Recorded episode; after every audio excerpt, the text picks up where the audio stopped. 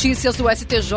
Os destaques do dia do Superior Tribunal de Justiça, quando e onde você quiser. Olá, esse é o boletim com alguns destaques do STJ.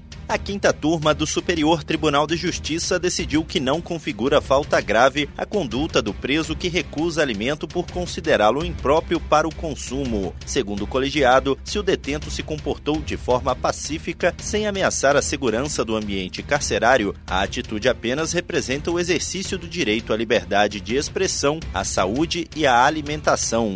No caso analisado, os agentes penitenciários conferiram os alimentos e entenderam que eles estavam bons para o consumo, mas um grupo de detentos se recusou a receber a comida nas celas. Ouvido em sindicância, um dos presos afirmou que a recusa tinha o objetivo de provocar a melhoria das condições de alimentação no presídio. O diretor da unidade classificou a conduta do preso como falta disciplinar de natureza grave. A punição ao detento foi determinada pelo juízo da execução penal e mantida pelo Tribunal Estadual. No STJ, o colegiado da quinta turma afastou a falta grave. O relator, ministro Ribeiro Dantas, comentou que não há caracterização de falta grave apenas pela recusa do detento em aceitar a comida tida por ele como imprópria para o consumo, tendo em vista que o ordenamento jurídico não obriga um preso a ingerir alimentos em circunstâncias que considera inadequadas.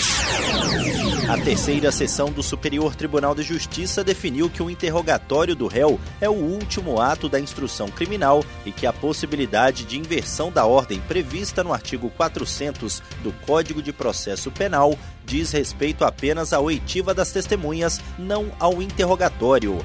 Para o colegiado, eventual reconhecimento de nulidade nesses casos está sujeita à preclusão e exige demonstração do prejuízo para a defesa.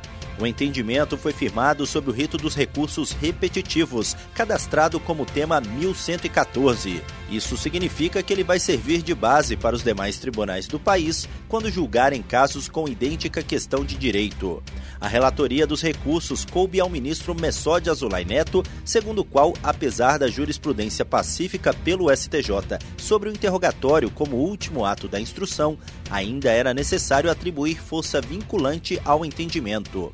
Segundo o relator, a ordem prevista no artigo 400 foi introduzida pela Lei 11.719 de 2008 com o objetivo de potencializar o princípio do devido processo legal, especialmente em relação à garantia do contraditório e da ampla defesa nas ações penais. Para o magistrado, o interrogatório é o momento em que o réu pode se contrapor à acusação e aos fatos suscitados pelas testemunhas, o que exige de forma irrefutável que a fala venha após todas as demais, seja em que ordem elas tenham sido realizadas, viabilizando assim a ampla defesa de toda a carga acusatória. O ministro ressaltou ainda que, em caso de mudança da ordem do interrogatório do réu, cabe à defesa, ao suscitar a nulidade, demonstrar o prejuízo concreto sofrido por ele, o que está sujeito à preclusão.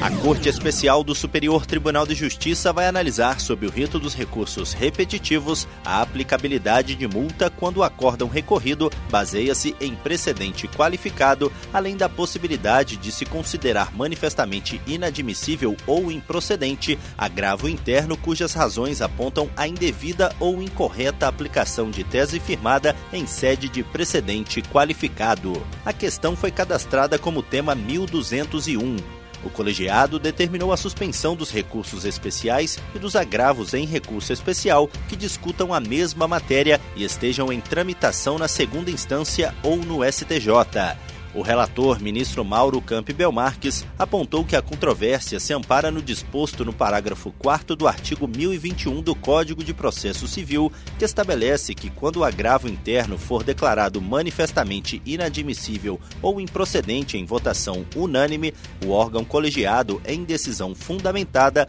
condenará o agravante a pagar ao agravado multa de 1 a 5% do valor atualizado da causa. Na avaliação do relator, juízes e tribunais devem observar os precedentes qualificados, mas não se considera fundamentada a decisão judicial que se limita a invocar precedente ou súmula sem identificar os fundamentos determinantes nem demonstrar que o caso sob julgamento se ajusta àqueles fundamentos. A possibilidade de aplicar o mesmo entendimento jurídico a diversos processos gera economia de tempo e segurança jurídica. E esse foi o STJ Notícias de hoje. Se quiser ouvir mais, acesse o Spotify ou o SoundCloud do STJ. Tchau, tchau. Notícias do STJ, uma produção da Secretaria de Comunicação Social do Superior Tribunal de Justiça.